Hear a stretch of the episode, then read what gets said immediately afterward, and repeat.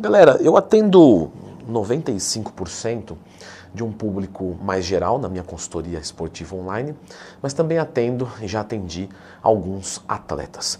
Todos eles o que fazem em comum? Eles clicam no gostei, eles se inscrevem aqui no canal. Porque no vídeo de hoje nós vamos falar o porquê dos atletas não correr em esteira. E por que que você deve entender esse mecanismo para mudar o teu físico e melhorar a qualidade do seu treinamento. Dificilmente você vai ver um atleta correndo na esteira. E quando a gente olha aquele físico musculoso, a gente já faz uma associação direta com um condicionamento físico muito legal e, e, e toda aquela, aquela, coisa que o shape transmite. E tá tudo certo. Só que quando ele está caminhando e você vê um cara musculoso caminhando, você fala, nossa, ele está fazendo um negócio muito leve.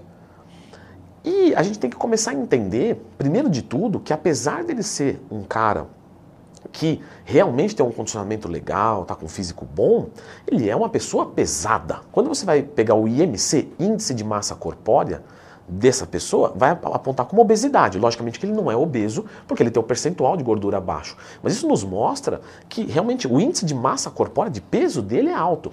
E quando ele está fazendo um aeróbico onde o peso do próprio corpo dele está sendo ali carregado, você percebe que ele também vai encontrar alguma dificuldade. Ah, Leandro, mas é igual de um obeso? Cara, fisiculturista 110 quilos, obeso 110 quilos. Não, lógico. O fisiculturista tem um condicionamento muito superior, mas ainda assim são 110 quilos.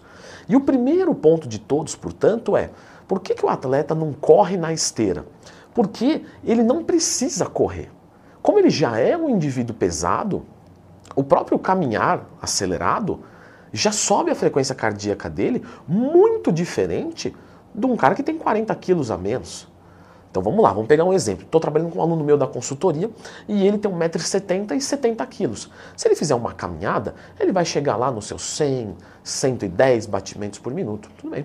Agora eu vou pegar um atleta que pesa 110 quilos, com a mesma altura, e vou mandar ele andar na mesma velocidade desse outro aluno meu. Sabe o que vai acontecer? Ele vai bater 120, 130 batimentos por minuto, às vezes até, até mais. Tá? Fernando Sardinha, que pesa menos de 100 quilos, mas pela estatura dele, né, ele é um pouquinho baixinho. Ah, ele vai me bater quando eu falei isso. Ele, quando está fazendo uma caminhada acelerada, ele fica por volta de 140 batimentos por minuto. O que uma pessoa de 70 quilos, 1,70m, iria precisar dar uma corridinha. Então você percebe que ele não corre, mas o aeróbico dele tem um vigor interessante. E Leandro, eu não devo fazer aeróbico de baixa intensidade, de alta intensidade? O aeróbico de alta intensidade vai me ajudar? Sim, vai. Eu já fiz um vídeo sobre isso aqui no canal. Lembra de procurar, não tem mais tema. Quando você faz um aeróbico de intensidade mais alta, nós que somos marombeiros, ah, mas eu quero só estética. Isso, mas para você conseguir hipertrofiar o teu músculo, você tem que descer o pau no treino. Como é que você vai fazer para descer o cacete? Você precisa ter um condicionamento cardiorrespiratório para aguentar o pau do treino. Quando você vai fazer uma rosquinha concentrada, tudo bem. Você vai falar, não, o coração está tranquilo, ótimo. Agora, quando você vai fazer um agachamento livre, você percebe que às vezes o coração falha antes dos membros inferiores. Isso é muito ruim para o fisiculturista. Isso é tudo que ele não quer. Quer dizer, Leandro, que se eu falhar o coração antes do músculo, não é o melhor? Não é o melhor. Às vezes acontece? Lógico. Mas não é o que a gente quer. E como é que a gente faz para aguentar mais isso? Você vai ter mais vigor, mais VO2, mais condicionamento cardiorrespiratório. Quando você consegue fazer uma troca gasosa com mais eficiência e você dura mais no treino, você treina mais pesado e consegue mais hipertrofia. Por isso que mesmo em bulk a gente faz aeróbico. Se isso não fosse tudo, nós também é, melhoramos a sensibilidade à insulina. Eu falei muito disso no meu curso de dieta. No meu curso de dieta, é, as explicações são assim: olha, vai fazer um bulk, cuida da sensibilidade à insulina. Como? Ah, com essas estratégias aqui, saldo calórico, etc., carboidratos nesses horários. Né? Porque se você não cuidar da sensibilidade à insulina, e se tiver só testosterona, meu amigo, não vai adiantar nada. Mulher que usa esteroide para emagrecer e piora a sensibilidade à insulina, às vezes não consegue emagrecer e usando esteroide. Então você começa a entender que a sensibilidade à insulina é fator determinante.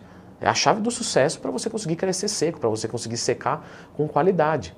Então o aeróbico também vai entrar aí. Não é só isso. O atleta também tem que fazer um aeróbico para o seu, o seu coração aguentar. Porque lembra que eu falei? Ele tem um sobrepeso. Pensa só, tá vendo essa veia aqui? Se meu braço fosse, não, se meu braço fosse fininho, a veia passaria, desculpa gente, a veia passaria aqui, né? Beleza. Se meu braço fosse enorme, ela faria isso aqui, ó, ela contornaria. Ou seja, aumenta o tamanho da veia, dos vasos. E o que que isso cria de fenômeno? Resistência vascular, que a gente chama. Quanto mais, quanto maior a sua massa corpórea é, mais resistência vascular você tem. E isso força mais o coração. Então, quando você pega um fisiculturista que cresceu muito, um cara natural, tudo bem, não vai ter uma resistência vascular que ele tem que se preocupar. Mas um cara muito gigante, ele vai ter uma resistência vascular grande e o coração dele tem que ser forte e bem condicionado para aguentar. Então, o atleta ele não faz só por causa do físico, ele faz também para não morrer. Você falar que ele usa esteroide, os esteroides pioram o perfil lipídico, etc. Então, ele faz um aeróbico de vigor intenso, realmente. Ah, Leandro, tudo bem, mas às vezes eu já vi atletas, né? Fazendo uma caminhada bem mais lenta mesmo. E até mesmo, eu fui questioná-lo, e ele falou que estava com 110 batimentos por minuto. E aí, ele está fazendo um aeróbico de baixa intensidade. Beleza. Por quê? Por que, que ele não está correndo nesse momento? Porque provavelmente ele está fazendo uma preparação, pô, mas na preparação, onde ele quer tirar toda a gordura do corpo, ele abaixa a intensidade do aeróbico. Por que, que ele faz isso? Porque é inteligente. Quando você vai pegar um atleta, o que, que acontece? Ele está comendo carboidrato limitado, certo? Certo. Com menos carbo você treina pior ou melhor? Pior, certo? Certo. Onde você quer a energia desse carboidrato? Qual que é o carro-chefe de um fisiculturista? A musculação. Então, se ele fizer um aeróbico intenso, ele não consegue treinar intenso. Diminui a intensidade do treino. Porque quando está em bulk, beleza, tá vindo carbo, tem carbo para tem carbo para aeróbico, tem carbo para para treino, para sexo, para tudo que você pode imaginar, nada falta. Quando no cut você restringe, o que, que acontece? Você tem que escolher para onde você quer o carbo. Então, eu quero treinar bem musculação e o resto dane-se. Pô, Leandro, a mulher do atleta deve sofrer na preparação. Ah, pode ter certeza. E aí, nesse momento que ele está reduzindo tudo, e ele quer treinar muito bem, ele abaixa a intensidade do seu cardio para não cansar fisicamente mas gastar caloria. Aí o que, que ele faz? Ele aumenta o volume. Então antes ele fazia meia hora de cardio. Agora ele vai fazer duas horas. Só que ele não vai ficar mais a 140 batimentos, ele vai ficar a 110 para poupar. Então ele vai lá, gasta uma caloria que vai ajudar, então ele leva mais tempo para gastar essa caloria.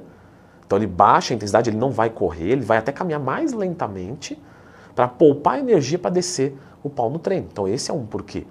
Mas você que está fazendo um, um, um, cut, um bulk, você pode correr e deve correr, principalmente se você é leve. Porque o aeróbico vai trazer diversos benefícios, diversos. Sem falar que quando você corre, você gasta mais caloria. Se você gasta mais caloria, você pode comer mais caloria. E quem come mais e gasta mais, evolui mais. Não, mas eu vou tomar uma cafeína, porque ela é termogênica, termocalogênica, geração, geração de calor a partir de calorias.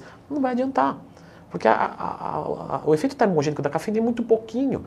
Mesmo que seja a da Oficial Pharma, que é a melhor farmacêutica do Brasil, mesmo que seja da Oficial Pharma. Não, você pode usar a cafeína para aumentar a tua disposição e melhorar é, a tua fome, para diminuir a tua fome. Mas o efeito termogênico dela é tão pequenininho que não compensa. Você não vai conseguir imitar um cardio através de uma cápsula. Então, esquece. Eu recebo muito esse tipo de pergunta no Instagram, que abre caixinha de perguntas todo dia, tá? Pode me mandar a sua lá, tá aberta lá. Ah, posso trocar o cardio e tirar menos caloria e tomar um termogênico? Não. O que o cardio faz, tirar a caloria da dieta, você comer menos, é sempre pior. Sempre que você se questionar assim, será que eu posso tirar um pouco dessa caloria e deixar de fazer o cardio? Não. Faz o cardio e come mais. Sempre comer mais é a resposta. André, quando é que o termogênico vai servir bem de verdade. Beleza, eu fiz um vídeo aqui com as estratégias, tá? Não o que é um termogênico, eu já sei que você sabe o que é um termogênico. Mas quando que o termogênico deve ser usado? Em que quantidade? Quando que eu paro com ele? As estratégias de um termogênico. Não compra um negócio. Você tem um termogênico aí na sua casa, para de tomar ele, assiste esse vídeo antes e elabora uma estratégia. Porque senão você vai ficar queimando o produto e não a gordura. Aí ficou filosófico, ficou bonito, ficou bonito esse final. Dá uma olhadinha aqui.